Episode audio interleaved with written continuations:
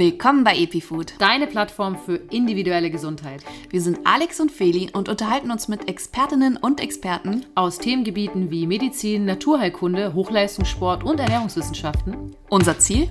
Dein Leben ein Stückchen gesünder zu machen. Und jetzt viel Spaß bei deinem Hörgenuss. Einen wunderschönen Tag, ihr Lieben, und willkommen zu einer neuen Folge EpiFoods Expertenwissen. Heute geht es um das Thema Gibt es diese eine optimale Ernährung eigentlich? Und wir haben da niemand Geringeren dabei als Dr. Dominik Klug. Mit ihm hatten wir schon zwei Livestreams, einmal zum Thema Schlaf und einmal zum Thema Biohacking. Da werden wir später auch nochmal kurz drauf eingehen. Aber ich würde sagen, Dominik, stell du dich einmal kurz vor, damit wir hier auch gleich mal unsere Hörer abholen können. Sehr, sehr gerne, Alex. Erstmal vielen Dank für die Einladung. Ich freue mich riesig. Und ich würde sagen, ähm, ja, schön, dass ich hier sein darf. Mein Name ist Dominik Klug. Ich bin Mediziner, ich bin ganzheitlicher Gesundheitscoach und meine Leidenschaft ist es, Menschen zu helfen, ihre Gesundheit zu verbessern, sei es, wenn es ums Thema Schlaf geht, aber auch natürlich, wenn es um die Ernährung geht. Und ja, ich bin 30 Jahre jung, ich lebe in Dubai und äh, ja, ist ja nicht unser erstes Mal. Ich freue mich, dass ich wieder da sein darf und äh, freue mich auf deine spannenden Fragen. Okay, da muss ich jetzt erstmal kurz, äh, bevor wir weitermachen, du wohnst mittlerweile in Dubai. Interessant. Wie ist ja. das Wetter da gerade? Schön. Schön und sonnig, wie meistens in Dubai. Ähm, ist tatsächlich Geil. wenig spektakulär. Ähm, wobei es auch manchmal regnet. Das ist dann aber meistens mhm. ähm, künstlich induziert, damit die Natur wieder mal ein bisschen Wasser kriegt. Äh, aber mhm. momentan ist ja. äh, schön und haben wir 25 Grad, also genau richtig. Mega. Also ich muss ja dazu sagen, bei mir scheint auch gerade die Sonne, aber trotzdem bin ich hier gerade ein bisschen neidisch. Urlaubsfeeling hätte ich jetzt auch gerade ein bisschen. Aber gut. ja, komm gerne mal vorbei. Voll gerne. Also das Angebot nehme ich doch da gerne an. Perfekt. darüber reden wir danach nochmal. Auf jeden ähm, Fall. Dann würde ich jetzt einfach mal äh, gleich mit der Tür ins Haus fallen. Diese eine optimale Ernährung, gibt es die eigentlich? Was sagst du dazu? Ja, die gibt's auf jeden Fall. Nur, und jetzt kommt das große Aber, die sieht bei jedem anders aus. Und das ist so ein bisschen unbefriedigende Antwort, aber ich gehe da gleich zum Punkt, weil man liest halt immer so, ja, das ist gesund und das ist ungesund und ja, von dem solltest du nicht zu viel essen und das solltest du einmal in der Woche essen und das solltest du zweimal in der Woche essen und von dem solltest du eine Handvoll am Tag essen und dann passt alles. Und man muss ehrlicherweise sagen, dass man es leider nicht so einfach gestalten kann. Also es ist nicht so einfach, wie man es sich gerne ja vorstellen würde, wie man es gerne hätte.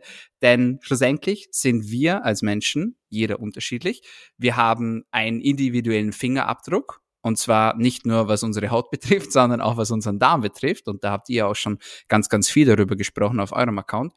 Ähm, und dadurch haben wir durch unterschiedliche Stoffwechselaktivitäten, durch eine unterschiedliche Darmbesiedelung einfach auch unterschiedliche Möglichkeiten, Lebensmittel zu verstoffwechseln. Und wir können da gerne dann noch in Detail drauf reingehen, aber kann schon mal sagen, nicht alle Lebensmittel, die als gesund gelten, sind wirklich für alle Menschen gesund. Und das macht das Ganze natürlich ein bisschen kompliziert. Denn wenn man sagt, ja gut, wie finde ich das denn jetzt heraus? Und die Antwort ist auch sehr unbefriedigend, nämlich man muss es ausprobieren. Man muss es ausprobieren, ähm, man muss mit Diagnostik arbeiten, man arbeitet am besten mit einem konstanten Blutzuckermonitoring und in dieser Kombination kann man dann schlussendlich die für sich perfekte Ernährung finden. Ja, das hast du echt wunderschön zusammengefasst. Äh, ich bekomme noch ein bisschen Gänsehaut, weil ich glaube, das ist so ähm, bei uns ja sehr ähnlich. Wir versuchen das ja auch den Leuten weiterzugeben. Wir kriegen da immer die Frage so, ja, aber wie ernähre ich mich denn jetzt genau richtig? Und wie du es einfach gerade mhm. gesagt hast, das ist das A und O, sich da auch einfach selbst kennenzulernen. Mhm. Man kann mhm. sie noch so viel sagen lassen, aber letztendlich muss man es dann auch selbst einfach ausprobieren. Ja. Aber ich würde jetzt trotzdem mal ganz gerne so als Leitfaden so bei dem, bei, bei einem gewissen Basic anfangen. Und zwar bei den ja. Makros, also Fette, Proteine, Eiweiß und ähm, Kohlenhydrate. Gibt es denn da wenigstens so eine optimale Aufteilung, an die man sich orientieren kann? Mhm. Oder was würdest du hier empfehlen? Also auch hier bin ich der Meinung, dass man individuell arbeiten muss. Es gibt allerdings so ein paar Leitlinien, an denen man sich äh, ja entlanghandeln kann, in denen man sich ja orientieren kann und notfalls auch festklammern kann. Und starten wir vielleicht mit den Proteinen, denn da bin ich der Meinung, dass das sicher der Makronährstoff ist, von dem wir am wenigsten bekommen, beziehungsweise von dem wir eigentlich alle mehr bräuchten. Und das hat sich leider so ein bisschen festgesetzt durch verschiedene, ich sage jetzt mal, Artikel, Meinungen und so weiter und so fort. Alle haben so ein bisschen Respekt vor den Proteinen. Und ich kann mich also erinnern, als ich als Arzt im Krankenhaus gearbeitet habe, da war ich auch einmal auf einer Abteilung und dann hat man mich gefragt, ja, hey, du machst ja Sport und so, aber nimmst du auch Proteine? Habe ich gesagt, na klar, ich trinke Proteinshakes und alle sind durch die Decke gegangen. Nein, das kannst du nicht machen. Das ist ja total gefährlich für deine Nieren und überhaupt, ja. Und dann ist immer die logische Frage so, hast du jemals jemanden gesehen, der gesund ist, der nierengesund ist, der ein Problem bekommen hat, weil er Proteinshakes getrunken hat. Und ich habe noch niemanden gesehen oder gehört, der diese Frage mit Ja beantwortet hat. Und ich möchte auch mal aufdecken mit diesem Mythos, weil es gibt keinen Hinweis darauf, dass ein Mensch, der nierengesund ist, ein Problem hat, wenn er Proteine zu sich nimmt. Und diese Aussage ist ja auch, ähm, oder diese Vermutung, dass das schädigend ist, ist ja eigentlich total unlogisch, wenn man sich das mal überlegt. Denn wenn wir uns mal überlegen, woraus unser Körper besteht, dann sind es hauptsächlich Proteine. Ja, wir haben einen gewissen Anteil an Körperfett, aber wir sollten nicht aus Zuckern bestehen oder aus Kohlenhydraten bestehen. Mhm. Wir sind ja sonst schon sehr süß. Aber ja, das Wichtigste ist, wir sollten ja eigentlich aus Protein bestehen. Das heißt, unsere Muskulatur besteht aus Protein. Unsere Hormone, unsere Botenstoffe, alle Enzyme, die im Körper arbeiten, arbeiten auf Proteinbasis beziehungsweise auf Aminosäurebasis. Das sind die Bestandteile der Proteine. Und ja, falls sich jemand fragt, Protein und Eiweiße sind dasselbe, dass wir diese Frage gleich auch geklärt haben. Und wir brauchen Proteine für alles in unserem Körper. Wir brauchen das für unseren Darm, wir brauchen das für unsere Schilddrüse, wir brauchen das für unser Gehirn, wir brauchen das für unser Immunsystem, wir brauchen das für alles. Ja? Ohne Proteine gibt's kein Leben. Das funktioniert nicht. Ja, und man kann sich extrem low carb ernähren, man kann sich extrem low fat ernähren, aber man bekommt richtig Probleme, wenn man nicht seinen Proteinbedarf abdecken kann. Und auch hier bin ich sehr, sehr froh, es gibt den ähm, Dr. Stuart, heißt der Dr. Stuart Phillips, äh, der da ganz viel äh, Forschung dazu gemacht hat und auch endlich, Gott sei Dank, neue Leitlinien herausgebracht hat. Und der hat eigentlich gezeigt, dass diese ja alten Empfehlungen von 0,8 Gramm pro Kilogramm Körpergewicht Protein pro Tag eigentlich nicht richtig sind, eigentlich längst überholt sind und dass man hier eigentlich deutlich höher ansetzen müsste. Ich persönlich arbeite mit meinen Klienten deutlich höher, je nachdem, ob sie Sport machen oder eben keinen Sport machen. Das heißt, für jemanden, der keinen Sport macht, sollte mindestens ein Gramm pro Kilogramm Körpergewicht, noch besser bis zu 1,3 Kilogramm Körpergewicht ähm, pro Tag konsumieren an Proteinen. Und für jemanden, der Sport macht und vielleicht auch Leistungssport macht, der muss deutlich höher gehen. Also da arbeite ich dann zwischen 1,5 bis 1,6 Gramm pro Kilogramm Körpergewicht pro Tag. Voraussetzung natürlich, dass diese Menschen nierengesund sind. Das wäre mal so der erste Makronährstoff, wo ich einfach der Meinung bin, dass wir alle ja zu wenig davon konsumieren. Und ihr wisst es äh, am allerbesten äh, als äh, Ernährungsexperten. Es ist schwierig, durch Ernährung per se auf diese Menge an Protein zu kommen. Und vor allem, wenn man irgendwo vielleicht ja eine Einschränkung hat, wenn man mal die Hülsenfrüchte weglässt zum Beispiel, oder auch aus einem anderen Grund, es kann sehr schwer sein, auf diese Menge an Protein zu kommen. Und die meisten Menschen begreifen das erst dann, wenn sie einmal ihre Proteine tracken. Die meisten Menschen, bin ich mir sicher, wissen gar nicht, wie viel Protein das sie pro Tag konsumieren. Und wenn Sie sich dann mal hinsetzen und das zusammenrechnen, dann kommen Sie vielleicht irgendwie auf 30 Gramm, auf 40 Gramm Protein. Und das ist dann einfach je nach Körpergewicht deutlich zu wenig. Aber alleine das kann schon helfen, um mal die ersten Einsichten zu gewinnen. Und ja, der erste Schritt, sage ich jetzt mal, zur Verbesserung ist immer die Erkenntnis, dass etwas nicht stimmt. Das mal da dazu. Vielleicht möchtest du dazu was sagen. ja, da habe ich tatsächlich eine kurze Zwischenfrage. Und zwar, wie ja. unterscheidest du da jetzt zum Beispiel veganes Protein von tierischem Protein und ähm, von Protein aus der Ernährung und Proteinpulvern? Weil ich bin ja auch der Meinung, ich finde Pulver super praktisch, einfach wie du gerade mhm. gesagt hast, ist ab und zu, es ist ja auch ähm, einfach alltagsabhängig. Manchmal mhm. hat man einfach keine Zeit, sich selbst was zu kochen, selbst darauf zu achten, ja. wie definiere ich jetzt mein, mein Lunch oder mein Dinner. Und ja. ähm, da finde ich so Proteinshakes eine super praktische Form, einfach dafür zu sorgen, seinen Haushalt zu decken. Aber mhm. würdest du jetzt ähm, hier eine Unterscheidung ähm, machen zwischen Proteinpulvern und Ernährung bei der Aufnahme oder ist das same, same im Grunde genommen? Naja, also das tierische Eiweiß hat schon eine bessere Verfügbarkeit. Ich bin aber der Meinung, dass man sich nicht gänzlich auf tierisches Eiweiß beschränken muss. Also ich finde so eine Mischung ehrlicherweise ganz gut. Und also als klassisches Beispiel jetzt Algen sind ja eine vegane Proteinquelle und sind eine der besten Proteinquellen überhaupt. Also rein von der Verteilung her. Es sind ja 60 Prozent äh, Proteine und äh, haben noch viele andere äh, wertvolle Mikronährstoffe enthalten. Von dem her, ich finde so eine, ja, eine gesunde Mischung zwischen pflanzlichem und tierischem Protein eigentlich ganz gut.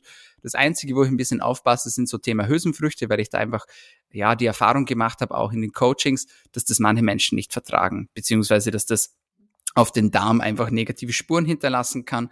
Aber ich finde eine gute Mischung, eine gesunde Mischung eigentlich sehr, sehr gut. Manche Menschen ernähren sich vegan, manche Menschen ernähren sich carnivore. Das ist wieder, es kommt so wieder auf deine Grundfrage zurück, so was ist die eine perfekte Ernährung? Es gibt halt für jeden ja. eine perfekte Ernährung. Für einen manchen sieht die vegan aus und für einen anderen sieht die halt eher Richtung carnivore aus. Beides ist okay. Und ähm, wenn es jetzt darum geht, ist es besser, äh, die Proteine durch die Ernährung aufzunehmen oder ähm, ja. Proteinpulver? Ja, also natürlich alles, was auf natürlicher Basis konsumiert werden kann, sollte meiner Meinung nach auch auf natürlicher Basis konsumiert werden. Ähm, weil man sich einfach immer besser Richtung Natur bewegt. Das ist so meine persönliche Einschätzung. Und ich weiß nicht, ob du das gesehen hast, es kommen jetzt erste Studien auch raus. Man hat immer gesagt, so synthetisches Vitamin C und natürliches Vitamin C ist eigentlich egal, was man zu sich führt. Jetzt sieht man so, hm, synthetisches Vitamin C ist korreliert mit äh, einem erhöhten Risiko für Steine, ja, beziehungsweise auch für Ablagerungen in den Blutgefäßen. Also scheint doch eher das natürliche Vitamin C aus Acerola-Extrakt oder Camu Camu, wo auch immer, ähm, einfach ja zu überwiegen und vorteilhafter zu sein. Äh, also ich würde mich immer, wenn es irgendwie geht, auf der natürlichen Basis ansiedeln. Aber, und jetzt kommt das große Aber, das ist halt total schwer. Gerade für Menschen, die vielleicht nicht gerne Fleisch essen. Du musst dann halt unglaublich viel Fisch essen oder halt unglaublich viel Fleisch essen, damit du auf diese Menge kommst an Proteinen. Und dann stellt sich natürlich die wieder Frage, ist es auch wirklich gesund, wenn ich dann so viel Fisch esse, weil das ist ja das Thema Quecksilberbelastung. Und wenn ich zu viel Fleisch esse, dann ist ja dann wieder das Problem, dass ich zu viel rotes Fleisch esse. Vielleicht ist das irgendwie Antibiotika belastet, vielleicht habe ich ein Darmprofil, das dann wieder eher Krebserkrankungen fördern kann und so weiter und so fort. Also da stellen sich dann oder ergeben sich dann immer wieder weitere Folgefragen.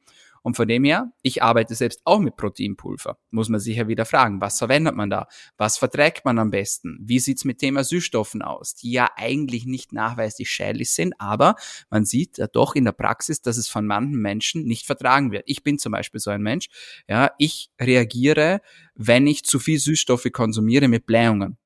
Ja, aber das ist bei jedem anders. Andere Menschen haben da gar kein Problem damit und Süßstoffe sind ein super Tool zum Beispiel, um Zucker zu ersetzen, also um abzunehmen. Also auch hier wieder sehr individuell, aber ich glaube, man wird sich einfach schwer tun, basierend auf einer rein, sage jetzt mal, organischen, ja, naturbelassenen Ernährung wirklich auf seine Proteinmenge beziehungsweise auf sein Proteinziel zu kommen. Ja.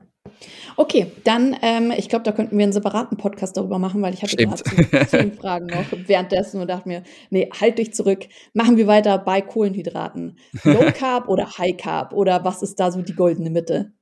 Ja, also keines von beiden würde ich sagen. Also Low Carb Ernährung ist meiner Meinung nach eine der schwierigsten beziehungsweise auch gefährlichsten Ernährungen. Denn, und ich glaube, wir hatten schon mal darüber gesprochen im Insta Live, macht aber nichts, können wir gerne nochmal machen. Die meisten Menschen landen in einer Low-Carb-Ernährung, wenn sie Keto machen, beziehungsweise wenn sie Keto falsch machen. Das heißt, die versuchen dann, ihre Kohlenhydratmenge auf ein Minimum zu reduzieren und vergessen dann aber auf so versteckte Kohlenhydratquellen, wie beispielsweise auf Gemüse. Die meisten Menschen wissen nicht, dass Gemüse Kohlenhydrate sind und dass gerade, ja. ich sage jetzt mal Gemüse wie zum Beispiel ähm, zum Beispiel Kürbis oder Paprika, also alles, was irgendwie gelb-orange gefärbt ist, dich direkt aus der Ketose rauskatapultieren kann. Ähm, aber auch beim Obst, zum Beispiel bei Äpfeln und Co., das haben viele Menschen nicht auf dem Schirm, dass das ja auch Kohlenhydrate sind. Und dann passiert Folgendes. Die Menschen denken, dass sie sich ketogen ernähren, ernähren sich aber gar nicht ketogen, sondern ernähren sich eigentlich low carb und sie driften dann zwischen einer Ketose und einer zu leicht erhöhten ähm, Kohlenhydratmenge. Das heißt, der Körper ist eigentlich darauf eingestellt, dass keine Kohlenhydrate mehr kommen, wird also quasi künstlich insulinresistent. Das heißt, das Insulin kann nicht mehr von den Zellen und somit auch der Zucker nicht mehr in die Zellen aufgenommen werden. Und dann kommen aber wieder so kleine Schübe an Kohlenhydraten. Der Körper ist aber insulinresistent geworden durch die Ernährungsform. Und somit katapultiert man sich in ein Blutzuckerproblem, ohne dass man das eigentlich möchte, eigentlich mit einer guten Intention, dass man sich und seinem Körper was Gutes tun möchte. Und deswegen mh, hm, Low Carb schwierige Sache. Ja, ich habe das selbst auch durch. Äh, ich hatte noch nie so einen guten Körperbau, wie wenn ich Low Carb gemacht habe. Ich habe mich aber auch noch nie so schlecht gefühlt, muss ich ehrlicherweise sagen. Ähm, kommt natürlich auch darauf an, ähm, was das für Kohlenhydrate sind die man da zu sich führt. Ja, sind das einfache Kohlenhydrate, sind das komplexe Kohlenhydrate. Es gibt super Kohlenhydratquellen, beispielsweise Gemüse oder Vollkornprodukte, wenn man sie verträgt, ja. ähm, Süßkartoffeln und Co. Das sind alles Dinge, mit denen man gut arbeiten kann. Und was ich zum Beispiel nie mache in meinem Coaching, ich gebe meinen Coaches nie Richtlinien beziehungsweise Limitationen für ihre Kohlenhydratzufuhr sondern ich gebe denen nur Richtlinien für die Proteinzufuhr und für die Fettzufuhr. Nämlich bei den Frauen ein Gramm pro Kilogramm Körpergewicht und bei den Männern 0,8 bis 1 Gramm pro Kilogramm Körpergewicht. Minimum. Mhm. Fett und Bitte? Fett, genau so ist es. Ja, Fett. Ja. Und Protein, das wir vorher angesprochen haben. Und der Rest, der pegelt sich dann in der Regel ein. Und ich bin zum Beispiel absoluter Fan von Kohlenhydraten, wenn die Richtung später Nachmittag, Abend konsumiert werden, weil das super bei der Regeneration helfen kann und super dort auch äh, ja die Regeneration fördern kann. Also ich bin kein Kohlenhydratgegner, bitte nicht falsch verstehen. Und ich bin auch der Meinung, dass wir Kohlenhydrate irgendwo brauchen, um gut regenerieren zu können. Und ähm, von dem her, das ist so mein Go-To, an dem man sich gut orientieren kann. Das ist zumindest so die Erfahrung, die ich gemacht habe.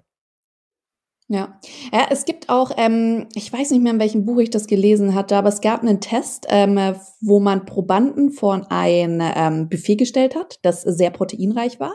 Mhm. Und ähm, die andere Gruppe wurde für ein ähm, Buffet gestellt, was sehr kohlenhydratereich war. Und es mhm. hat sich herausgestellt, dass vor diesem proteinreicheren Buffet ähm, die Leute viel schneller satt geworden sind. Ja. Also viel eher aufgehört haben zu essen, als bei dem kohlenhydratreicheren Buffet. Ja. Also auch sehr interessant, was das mit dem Hungergefühl auch macht. Und ja. wir haben ja Hunger, weil wir gewisse Dinge craven. Wir essen ja so lange weiter, bis endlich irgendwie der Haushalt aufgefüllt ist mit den Sachen, die wir gerade brauchen. Und mhm. wenn das halt nicht passiert, dann isst man und isst man und isst man.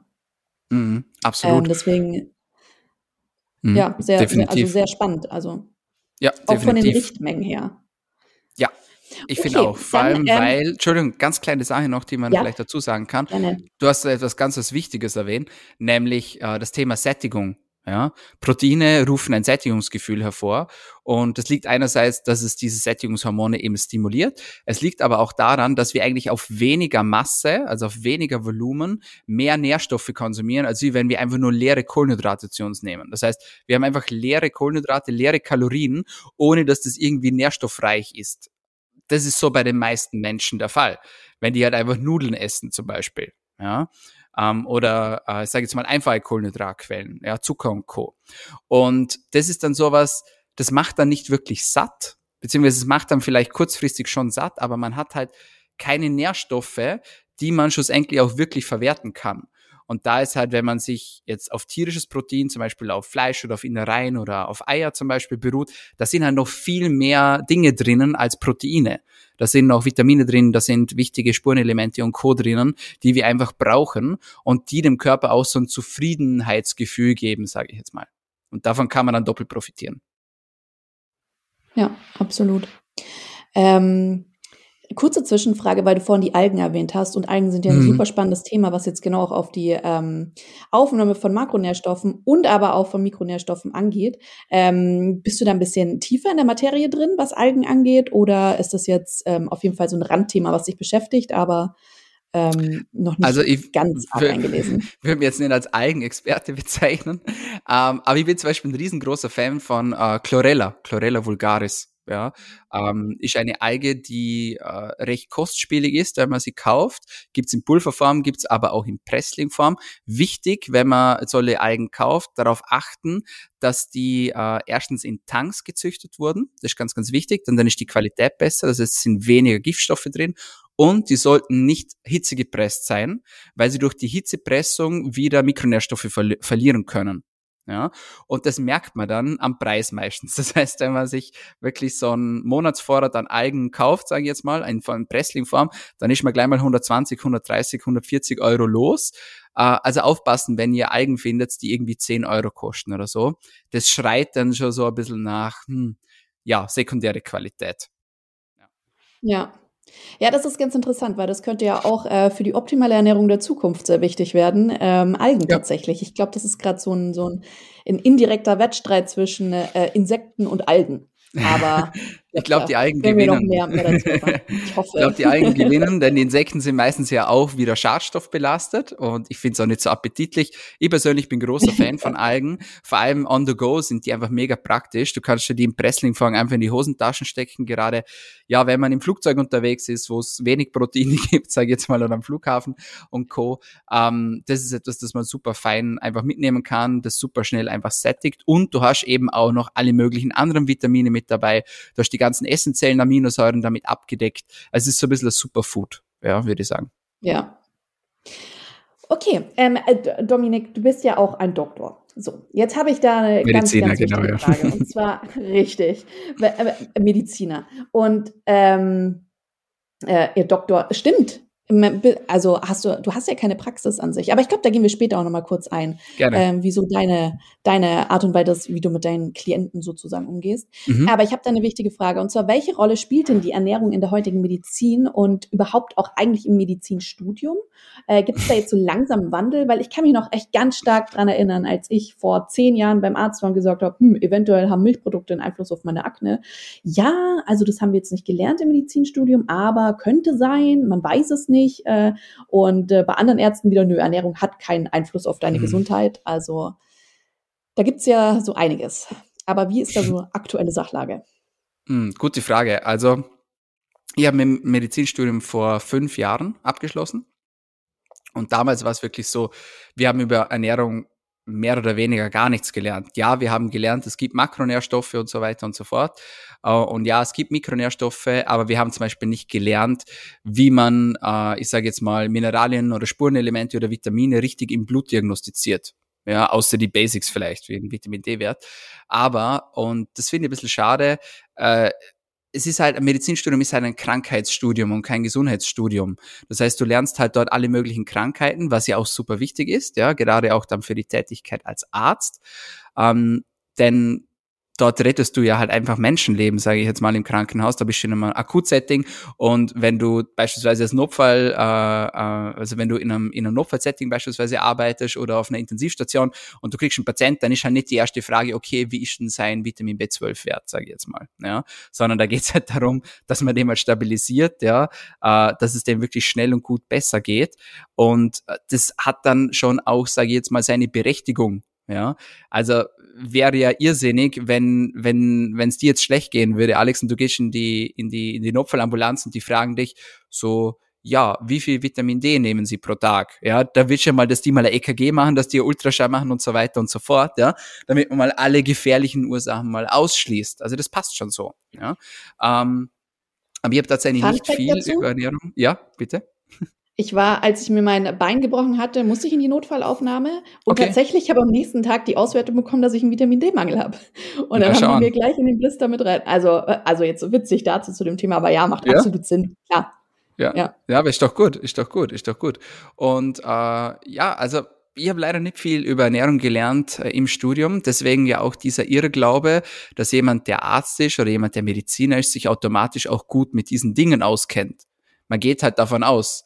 Die Leute denken sich das halt, aber es stimmt halt leider nicht. Außer der Mensch hat sich halt wirklich intensiv nochmal extra in Form von einem extrigen Studium oder einer extrigen Ausbildung damit selbst intensiv beschäftigt. Und bei mir war das ja auch so.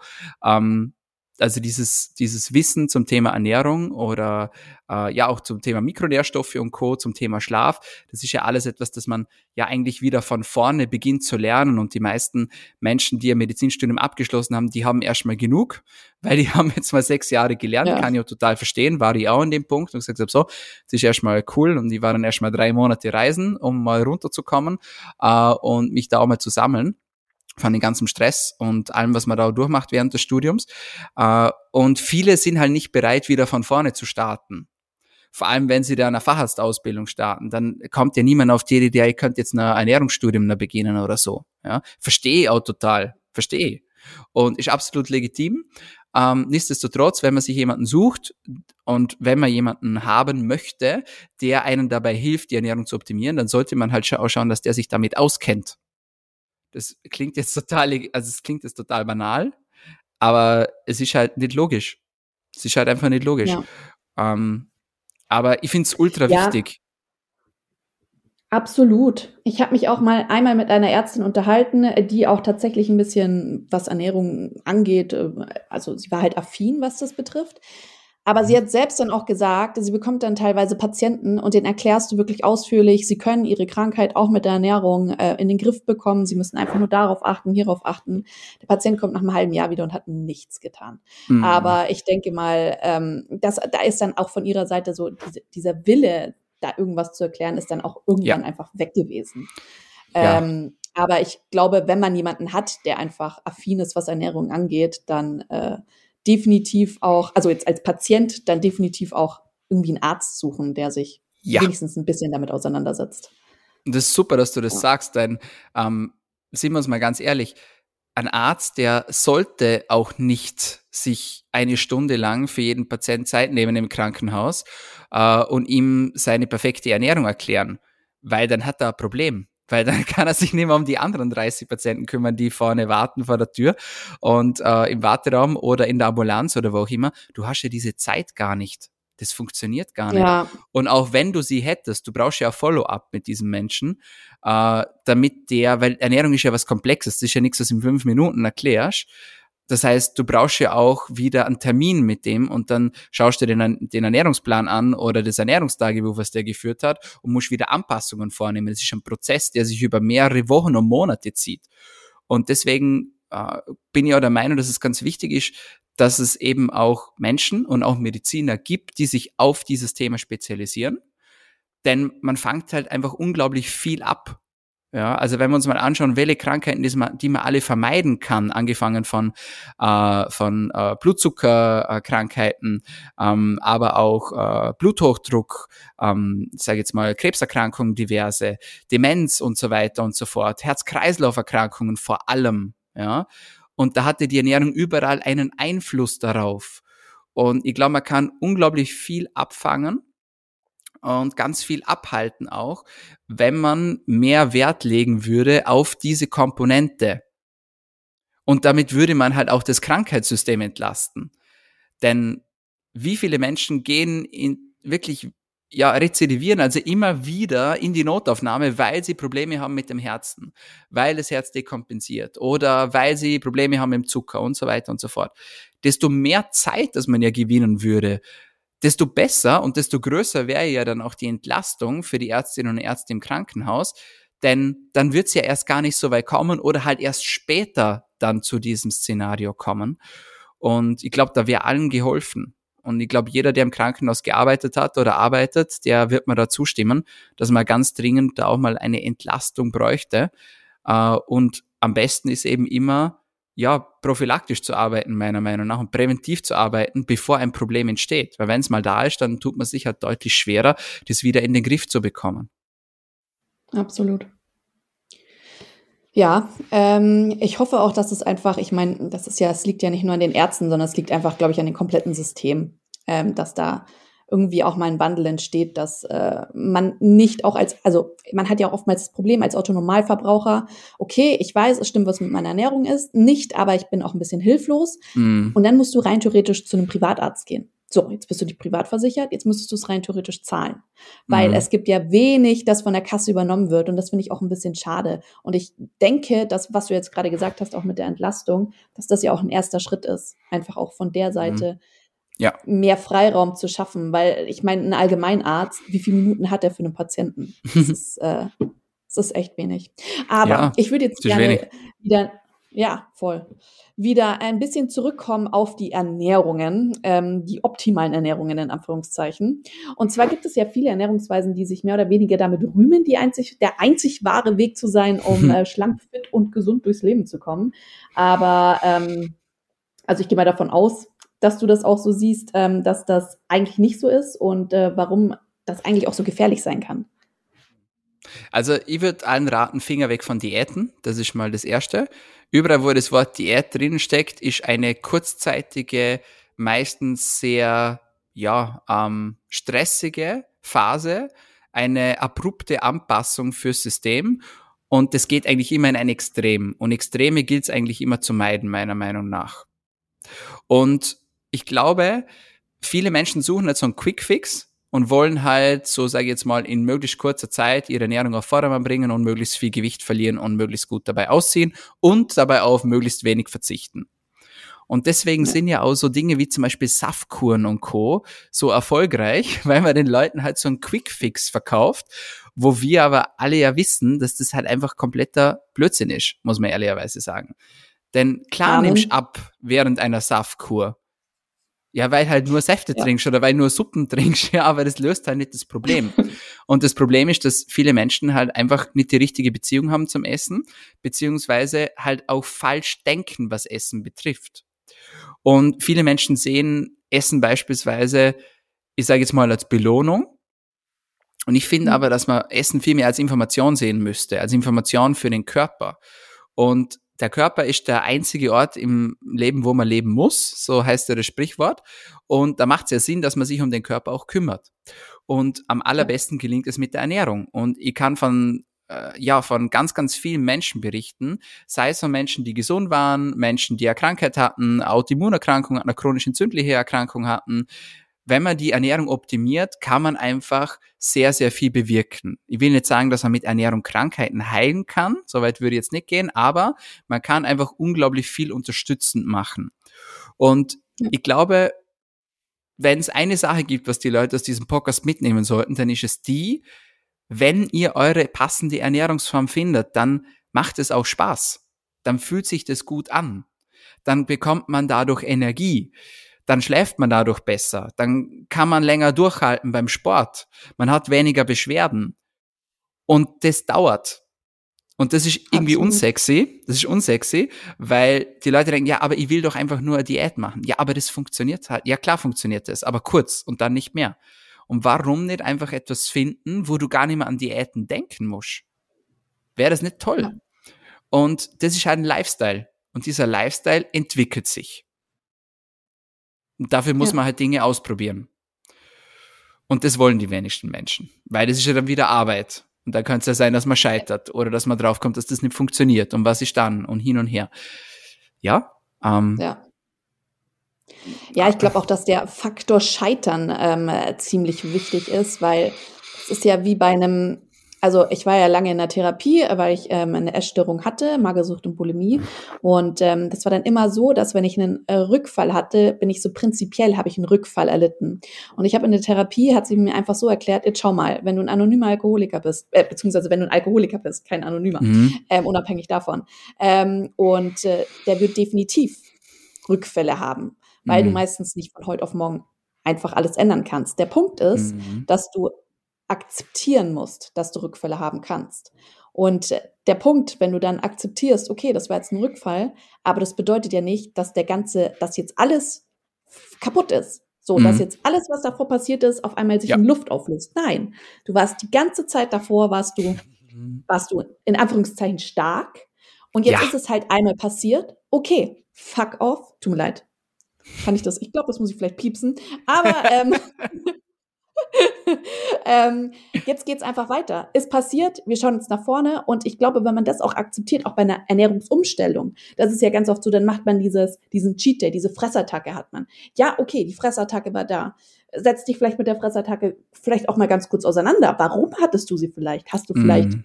vergessen, Mittag zu essen? Hast du deswegen am Abend auf einmal so einen richtigen Heißhunger bekommen und hast dann konntest nicht mehr aufhören?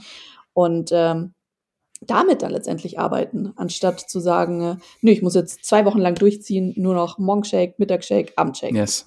Ja, ja, super, super, geniales Beispiel. Und wenn jetzt jemand zuhört und sagt, ja, aber Alkohol ist ja ganz was anderes, da kann ich euch sagen, das stimmt nicht. Denn, und das ist auch ein Punkt, das ist unglaublich wichtig, dass das die Menschen lernen. Essen kann süchtig machen. Zucker kann süchtig machen. Zucker ja. ist eine, eine süchtig machende Substanz. Und man sieht es auch im bildgebenden Verfahren. Zucker stimuliert dieselben Areale wie Heroinabhängige. Äh, jeder, der mal einen Zuckerentzug macht hat, weiß, wie sich das anfühlt. Man bekommt Kopfschmerzen, äh, man bekommt Stimmungsschwankungen, man bekommt Schweißausbrüche und so weiter und so fort. Es passiert ja nicht aus Zufall. Ernährung kann dich manipulieren. Ernährung kann dich aggressiv machen. Ernährung kann dafür sorgen, dass du einen Brain Fog hast, das heißt, dass du dich nicht konzentrieren kannst. Ernährung kann dir deine Energie rauben und so weiter und so fort. Und es ist ja kein Zufall, und wir lesen das ja und hören das ja auch von euch immer wieder, dass gesundes Essen so teuer ist. Warum ist gesundes Essen teuer und ungesundes Essen günstig? Naja, weil du damit die Leute, ich sage jetzt mal, das klingt jetzt voll böse, wenn ich das sage, aber ich sag's jetzt einfach, mal irgendwo beschränkst. Denn stell dir mal vor, jeder von uns würde ja morgen aufstehen und sagen, hey, ich bin voller Energie, ich bin klar im Kopf, ich habe mega gut geschlafen, ich freue mich auf meinen Tag und ich attackiere alles, was ich mir heute vorgenommen habe. In was für einer Welt würden wir ja. dann leben? Das wäre total ja. anders. Ja, aber so ist es nicht. Die meisten Leute wachen auf am Morgen, die sind kaputt, die sind müde, die haben schlecht geschlafen, die fühlen sich ausgelaugt, die wollen am liebsten, dass der Tag schon wieder vorbei ist, damit sie einfach auf die Couch können.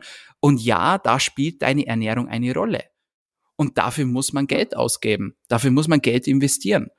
Und wenn man das mal begriffen hat und wenn man das mal verspürt hat, dann will man da nicht mehr davon weg. Weil dann fühlt man sich ehrlicherweise teilweise ziemlich verarscht, wenn man mal in den Supermarkt geht und mal anfängt, die Sachen mal umzudrehen. Und nein, das ist ja. nicht verrückt, sondern ist einfach nur legitim. Und dann siehst, krass, da ist ja Zucker drin. In meinem Joghurt ist Zucker drin. Aber ich wollte doch nur Joghurt essen. Ja. Oder in der Vor Soße zum Beispiel. ja. In dem, in dem Naturjoghurt, in dem Naturjoghurt ist Zucker drin, was ich absolut, also das wurde jetzt äh, auch geändert, habe ich gesehen in manchen ähm, Supermärkten, aber das ist halt, damit willst du halt Leute verarschen. Ja.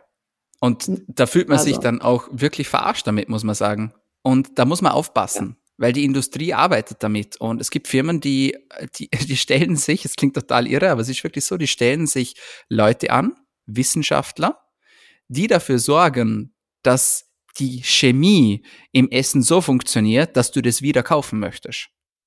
Wenn damit verdienen die ihr Geld. Ich, ich glaube, ich befinde mich gerade in sehr schwierigen, begeben mich auf sehr dünnes Eis, aber das macht nichts. Das sollen die Leute ruhig mal hören, ja. ja. Achtet auf das. Die Leute, also die Industrie ja. ist nicht daran interessiert, dass ihr euch gut fühlt am Morgen, wenn ihr aufsteht. Die wollen, dass ihr das Zeug wieder kauft. Ja. Und wenn es damit, ja, wenn es darum geht, dass das halt süchtig macht, dann willst du das halt wieder. Ja. Was vielleicht auch einige Menschen nicht wissen, dass teilweise Stoffe, die enthalten sind, also weil du vorhin Süßstoffe erwähnt hast, es gibt ja auch Konservierungsstoffe, die haben gewisse Grenzwerte und wenn die zum Beispiel erreicht sind, nimmt man einfach ein anderes Konservierungsstoff, was da noch mit zugefügt wird. Und diese Konservierungsstoffe sind aber nur einzeln getestet worden, aber meistens gerne hier eine Kombination. Das bedeutet, man mhm. weiß, oftmals gar nicht, okay, was macht es denn jetzt eigentlich in meinem Darm? Was hat es mhm. vielleicht für Auswirkungen? Ja. Ähm, aber ja, ich glaube, das ist auch nochmal ein separates, anderes, sehr interessantes Thema. Ähm, ja. Ich würde jetzt ganz gerne mal weitermachen und zwar gar nicht zu ausschweifend, weil wir das Thema schon mal separat in einem Podcast mhm. besprochen haben. Aber dennoch finde ich es Biohacking ein super interessantes Thema. Und ähm, würde mich freuen, wenn du das einmal ganz kurz ähm, zusammenfasst, was es ist und ob das jetzt auch ja. eigentlich eine neue Form der Ernährung ist oder ob das eigentlich so mm, mhm. Ein Alltag ja. eingebaut werden sollte, jetzt unabhängig davon, dass es eine mhm. besondere Form der Ernährung ist. Ja, mhm. die Definition von Biohacking ist uh, changing your environment outside and inside of you so you can reach your maximal potential. Das heißt, du optimierst dein Inneres und deine äußeren Bedingungen so, dass du dein volles Potenzial erreichen kannst. Das ist Biohacking. Und die meisten mhm. Menschen denken an irgendwelche fancy Gadgets und äh, irgendwelche Kammern und Verkabelungen und so weiter und so fort. Aber Biohacking beginnt ehrlicherweise auch bei der Ernährung. Und deswegen ist Biohacking teilweise auch Ernährung.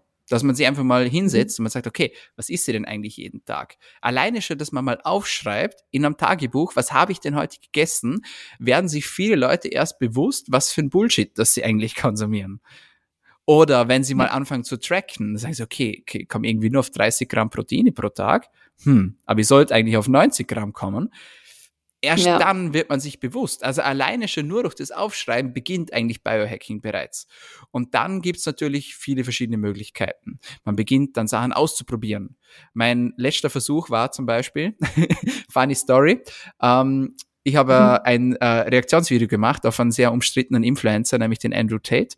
Und der hat in einem Video mhm. gesagt, dass er äh, täglich drei Zwiebeln isst, um seinen Testosteronwert zu erhöhen. Bin in die Literatur gedeift, habe mal Studien rausgezogen und habe tatsächlich Hinweise darauf gefunden, dass das stimmt, zumindest in Ratten und in Mäusestudien ähm, ja. hat man das nachweisen können, dass der Testosteronlevel gesteigert wird. Es gab eine menschliche Studie, äh, eine menschliche Studie, allerdings äh, hat man da das Testosteron im Speichel gemessen, was nicht ganz so aussagekräftig ist wie im Blut, aber die Daten waren da. Als echter Biohacker probiert man das dann natürlich aus. Das heißt, man vertraut ja. nicht nur den Daten, sondern man ja, man, man gibt sich das dann selber. Und äh, am dritten Tag habe ich WO gegeben, muss ich ehrlicherweise sagen. Also, was, was hast du? ich habe WO gegeben Wie? am dritten Tag. Was also heißt das? ich habe, naja, ich habe, also WO ist quasi, ah, dass du aufgibst. um, ähm, ah, okay. Ja, als eh, ehemaliger Kampfsportler sagt man das so, ja. Um, ähm, und okay. äh, also ich habe das dann gemacht und jeder, der schon mal eine rohe Zwiebel gegessen hat, eine große rohe Zwiebel, der wird mir jetzt verstehen, aber es ist echt furchtbar. Also man hat das Gefühl, man verätzt sich jeden einzelnen Geschmacksrezeptor in seinem Mund, in seiner Zunge. Ah. Ich habe wirklich noch drei Tage danach, mit nachdem dass ich aufgehört habe, habe ich unglaublich nach Zwiebel gestunken. Meine Freundin hat da echt sehr, sehr viel durchgemacht, sag ich jetzt mal. Nix hat geholfen, Duschen hat nicht geholfen. Ähm, ich habe Zwiebelsuppe gepinkelt, es hat alles nach Zwiebel gerochen ja. und ich bin es einfach nicht losgeworden. Ich habe gedacht, okay, also wenn der das wirklich macht jeden Tag, ich weiß nicht, ob der viele Freunde hat, der Mensch, ja, aber es war furchtbar. Okay, aber auch da beginnt Biohacking, dass man die Sachen einfach mal ausprobiert, ja. Am dritten Tag habe ich gesagt, das Ehrlich? funktioniert nicht, das mache ich nicht mehr. Ja, fertig aus. Aber gut, ich habe es gemacht, ich habe es ja. ausprobiert. also mit Ernährung kann man sehr viel machen und man kann sehr viel ausprobieren. Es muss nicht immer so schmerzhaft sein wie im Zwiebelversuch, ähm, aber es ist sehr aufschlussreich auf jeden Fall. Hat er denn erwähnt gehabt, welche Sorte Zwiebeln er, ver er verwendet hat? Weil da gibt es ja wirklich Genau, das hat er tatsächlich nicht gesagt. Ähm, ich bin dann aber im Zuge der Recherche äh, auf den Dr. William Lee gestoßen. Ich weiß nicht, ob der da was sagt. Er macht auch ganz viel zum Thema Ernährungsforschung und Einfluss auf Krebserkrankungen und so weiter und so fort mit der Ernährung. Und okay. der hat tatsächlich gesagt, dass die roten Zwiebeln eigentlich besser sind, weil sie einen höheren Flavonidgehalt äh, haben. Ja, also mhm. sekundäre mhm. Pflanzenstoff, äh, der sehr, sehr positiv ist für die Gesundheit. Ähm, also er hat jetzt eher rote Zwiebeln empfohlen. Ich habe tatsächlich weiße Zwiebeln genommen. Ich weiß jetzt nicht, ob ich mit den roten Zwiebeln besser gefahren werde. Ich weiß es nicht. Aber auf jeden Fall war es ein Erlebnis. Tatsächlich ähm, Tropea-Zwiebeln. Ähm, und ähm, nachdem du das jetzt gesagt hast und gesagt hast, so grauenhaft, meine Mutter isst die wirklich wie Äpfel. Oh, also ja. die hat auch meinem Neffen damals so eine dicke, schöne Scheibe Zwiebeln einfach auf eine Semmel drauf und das war dem sein Essen. Hat er gegessen. Ja, geil. Perfekt. also solltest du den Versuch nochmal machen wollen, vielleicht die Tropea-Zwiebeln. Andere Zwiebelsorte. Ja, ich verstehe absolut, verstehe absolut, was du meinst. Man muss auch naja. einfach nicht alles mitmachen. Vielleicht sind die Zwiebeln in Dubai einfach schärfer, ich weiß es nicht. Glaube ich aber eher nicht tendenziell. Ja, glaube ich jetzt auch nicht. Ähm, okay, ähm, dann ähm, haben wir das, also ganz kurz, nicht, dass ich dich jetzt einfach unterbrochen habe in deiner Antwort, nee, aber ähm, Okay, perfekt. Ähm, wie sieht's denn dann mit Nahrungsergänzungsmitteln aus? Weil Biohacking, gut, man schaut, okay, was nehme ich auf, wo fehlt mir was? Ähm, ich glaube, meistens ist es auch ratsam, Blutbild zu machen. Ich erinnere mich daran, dass wir uns da ja. damals drüber unterhalten haben. Und ähm, dann fängt man natürlich an, gut, wie nehme ich das jetzt am besten auf? Und viele tendieren dann dazu, sich erstmal 16 verschiedene Nahrungsergänzungsmittel zu kaufen, mhm. sind dann aber nach einer Woche schon gelangweilt davon, so viele Nahrungsergänzungsmittel ja. zu nehmen absolut verständlich. Ja. Ähm, mhm. Was würdest du jetzt dazu sagen? Ich würde sagen, dass jeder im Leben ein Blutbild machen sollte, das auch Mikronährstoffe beinhaltet. Und nein, das ist kein großes mhm. Blutbild. Ein großes Blutbild beinhaltet ehrlicherweise fast gar nichts. Also keine Organparameter, da sind keine Mikronährstoffe, keine Vitamine und Co. mit dabei. Und äh, aus Erfahrung kann ich sagen, also ich würde sagen, 95 Prozent der Menschen haben einen Vitamin D-Mangel. Das deckt sich nicht mit den Studien, ich weiß, die liegen irgendwo zwischen 80 und 90 Prozent, je nach Region. Ähm, aber ich muss, also ich bin immer wieder erstaunt, wenn jemand zu mir ins Coaching kommt und der hat einen super Vitamin D-Wert. Ja. Mhm. Magnesium genau dasselbe. Da liegen die Daten so bei 60 Prozent Mangel. Ich bin der Meinung, dass das viel, viel, viel, viel mehr ist. Selen und Jod genau dasselbe ähm, mhm. Zink, B-Vitamine, äh, alle diese Dinge, in der Regel haben die Leute ja Mangel. Jetzt fragt man sich, wie kann das sein? Es hat zwei Gründe. Erstens, die meisten Menschen ernähren sich nicht gesund genug, sagen wir es mal so. Und der andere Grund ist, auch die Menschen, die sich gesund ernähren, haben teilweise Mängel, weil sie A, einen höheren Verbrauch haben, beispielsweise durch Stress, durch irgendwelche Giftstoffe, durch äh, Umweltgifte und so weiter und so fort. Und andererseits aber auch, weil die Bodenqualität sinkt und das können Sie sich auch bestätigen. Ähm, es gibt auch Studien dazu, wunderschöne, wo man sieht, wie sich im Laufe der letzten 20, 30, 40 Jahre äh, ja der Nährstoffgehalt im Boden einfach verringert. Das heißt, eine Tomate von 1980 hat nicht mehr gleich viel Vitamin C äh, oder eine Tomate von 1980 hatte mehr Vitamin C als eine Tomate von 2022 oder 2023. Und wenn man sich das mal bewusst macht, dann versteht man auch, warum das so viele Menschen einen Mangel haben. Und deswegen macht auch für die meisten Menschen Sinn, wenn sie basierend auf ihren Mängeln dann eine gezielte Supplementierung durchführen. Und zwar wirklich mhm. gezielt. Nicht einfach Multipräparat, wo 200 verschiedene Sachen drin sind, die in der Regel meistens eh alle unterdosiert sind, sondern dass man wirklich gezielt dann auch diese Dinge auffüllt, die man braucht und von denen man Mängel hat. Davon bin ich ein sehr großer Fan. Ja.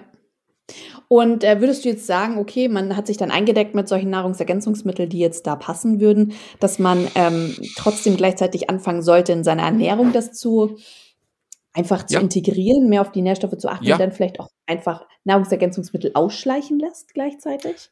Ähm, also, was ich machen würde, ist, wenn man eine Supplementierung gemacht hat und der mal acht, neun, zehn Wochen Zeit gehabt hat, sich zu entfalten und dann in der Kontrolle sieht, dass man genug aufgefüllt hat, dann kann man die natürlich auch wieder ausschleichen.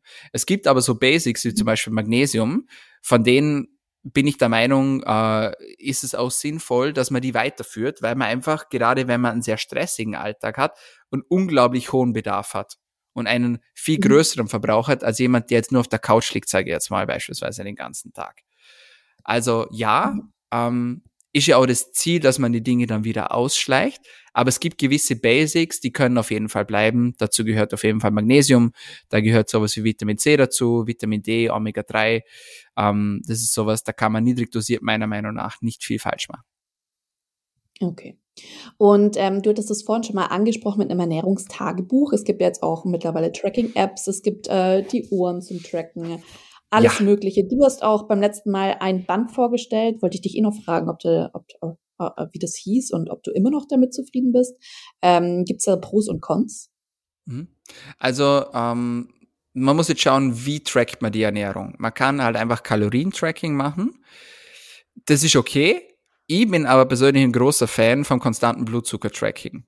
Das heißt, man implantiert sich einen kleinen Sensor in die Rückseite vom Oberarm und äh, über eine App verbunden kann man dann konstant seinen Blutzucker überwachen. Ist ein Gerät, das eigentlich für Diabetiker entwickelt wurde, mittlerweile aber im Leistungssport äh, breite Anwendung gefunden hat, aber auch, ich sage jetzt mal, für den Otto-Normalverbraucher. Was ist der Vorteil mhm. daran? Du siehst live, was für einen Impact Lebensmittel auf deinen Blutzucker haben.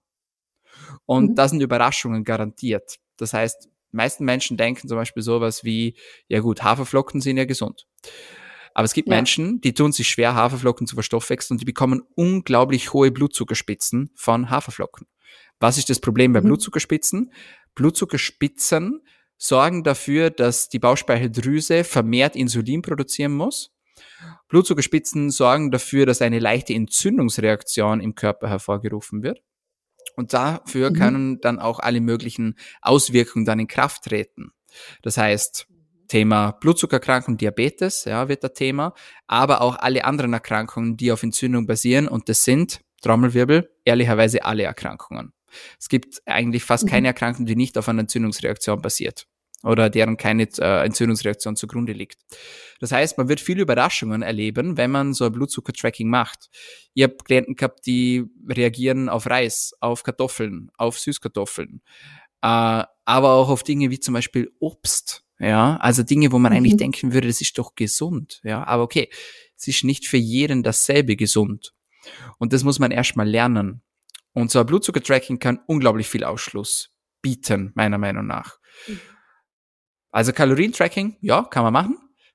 Ich persönlich würde ein Level höher gehen oder eine Schicht tiefer gehen. Konstantes Blutzuckermonitoring. Desto länger, dass man das macht, desto mehr lernt man davon. Man wird lernen, dass sich Sport auswirkt auf den Blutzuckerspiegel, dass sich Stress auswirkt auf den Blutzuckerspiegel und so weiter und so fort. Und so kann man dann wirklich auch eine für sich personalisierte Ernährung entwickeln, wenn man sieht, okay, hm, Haferflocken gehen irgendwie nicht so gut. Vielleicht ist es gar nicht so sinnvoll, wenn ich jeden Morgen Haferflocken futter zum Frühstück. Ja. Ja, super spannend. Das ist tatsächlich auch ein Thema, ähm, das wir noch nicht probiert haben, aber ich schon länger ein bisschen damit spekuliere, einfach aus genau diesen selben Gründen. Ähm, weil ich auch immer so ein Verfechter des jeden Morgen Porridge. Und Mm, irgendwann habe ich gemerkt, das tut mir gar nicht so gut, jeden Mm. Morgen mit einem Porridge zu starten. Mm. Irgendwie habe ich das Gefühl, danach bin ich erstens ein bisschen kaputter mm, und zweitens, ich habe gar nicht mehr, ich, gar nicht mehr das Gefühl, also ich habe nicht dieses Craving danach. Und seitdem Mm. ist es Standard Rührei. Yes. Bei mir tatsächlich auch. Also ich, ich habe sehr gern Protein Porridge zum Frühstück, ähm, aber vor allem auch Eier, aber auch mal Gemüse. Also Gemüse zum Frühstück ist eines der Mhm. Ja, besten voll. Dinge, die man machen kann. Und die meisten Menschen denken sich jetzt so, äh, der Dominik, der einen kompletten Schaden, ja. Aber äh, ja, einfach mal wirken lassen und mal ausprobieren, ja. Ähm, also sowas wie Brokkoli zum Frühstück oder einfach mal sowas wie Gurken und Paprika und Tomaten und so weiter und so fort, gibt einen anderen Start in den Tag als das klassische Nutella-Brot. Das kann ich euch versprechen. Absolut. Ähm, und was würdest du zu Ernährungstagebüchern sagen? Können die auch schon mal hilfreich sein, Ja. wenn man es jetzt mal so ein bisschen einfach starten will? Ganz wichtig, ganz wichtig. Durch, durch das Ernährungstagebuch habe ich immer wieder, also unsere Klienten berichten das durch die Bank, dass sie alleine durch das Aufschreiben schon viel mehr Awareness bekommen für ihr Essen. Mhm. Denn die meisten Menschen kommen bei mir in die Anamnese und dann frage ich die immer, wie schätzen deine Ernährung ein? So, ist es gesund, ist es sehr gesund, ist es so mittelgesund oder eher ungesund oder total ungesund? Und die meisten Menschen sagen, ja, die ist super gesund. Wirklich. Mhm. Also viel mehr Menschen sagen, meine Ernährung ist gesund, als die, die sagen, sie ist nicht gesund. Ja, und dann führen Geil. sie das Ernährungstagebuch und dann frage ich sie immer, du hast jetzt ja zu mir gesagt, dass deine Ernährung gesund ist. Denkst du es immer noch, nachdem du das Ernährungstagebuch geführt hast? Und die Antwort ist eigentlich immer nein. ich sage so, Geil. ja, ich glaube, ich muss meine Aussage nochmal revidieren. Oder so. Man weil da- vergisst so schnell. Genau, so ist es. Oder anderes Beispiel. Ähm, du sagst, ja, wie schätzt du deine Ernährung ein? Ja, voll gesund. Ja, was hast du denn gestern gegessen? Ja, gestern ist ganz schlecht. Das ist jetzt ein ganz blödes Beispiel. Das ist auch so was, das hört man so durch die durch. Aber ist ja okay, ja. Weil, wie Ja. schon bereits gesagt, der erste Schritt, um eine Veränderung zu erzielen, ist zu erkennen, dass es ein Problem gibt. Und wenn man Ja. das mal erkennt, dann ist super. Und ein Ernährungstagebuch kann unglaublich dabei helfen. Abgesehen davon, dass es mir Ja. hilft als Coach, weil ich dann sehe, was die Leute essen. ja, das glaube ich. Ähm, das ist bestimmt interessant. Ich sehe das auch immer, wenn ich mit Freunden unterhalte, Mhm. die halt so Tipps haben wollen, so was könnte ich machen. Ich ernähre mich eh schon so gesund und ich so, ja, was Ja. isst du denn? Ja, also ich hatte jetzt heute Mittag eine Leberkassemmel, aber das ist, ähm, das brauche ich einfach. Hä? Finde den Fehler. Leberkassemmel und du ernährst dich gesund. Genau. ähm, ja, kann zu Soul Food gehören, schließe ich nicht aus, aber jeden Tag, nee. Ähm, Cool. Okay, dann würde ich jetzt einfach mal dich ganz geradeaus fragen, was hältst du denn von der Epifood-Ernährung? Sehr viel, tatsächlich. Also ähm, auch ein großes Kompliment an euch an dieser Stelle, weil ganz viele Klienten mich dann natürlich fragen, ja, gibt's irgendwie Rezepte und sowas, gerade wenn es dann so um glutenfrei, zuckerfrei, ohne Kuhmilch und so weiter geht. Und da fällt natürlich ganz oft euer Name und die Leute feiern das. Also ich halte sehr, sehr viel davon. Mega. Ähm, auch weil die Rezepte halt nicht zu kompliziert sind, sage ich jetzt mal.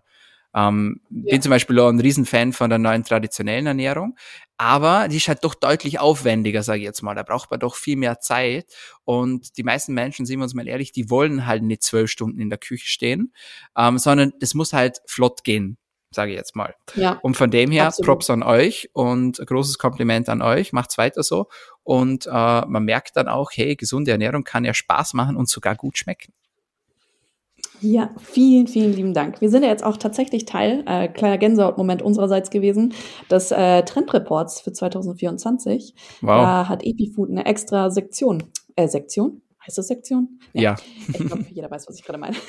Glückwunsch. ähm, ja, äh, Dankeschön. Ja, das war noch so vor, wirklich vor, ich, wann haben wir gestartet? 2014, also knapp vor zehn Jahren, war es einfach noch so dieses Thema, ja, genau, Ernährung deine Gesundheit beeinflussen, aus so einem familiären Bereich. Und ähm, mhm. witzigerweise, weil du vorhin das Thema Zucker angesprochen hast, einfach darauf zu verzichten, dass es auch sehr schwer ist und dass man da Mangelerscheinungen ja. bekommt.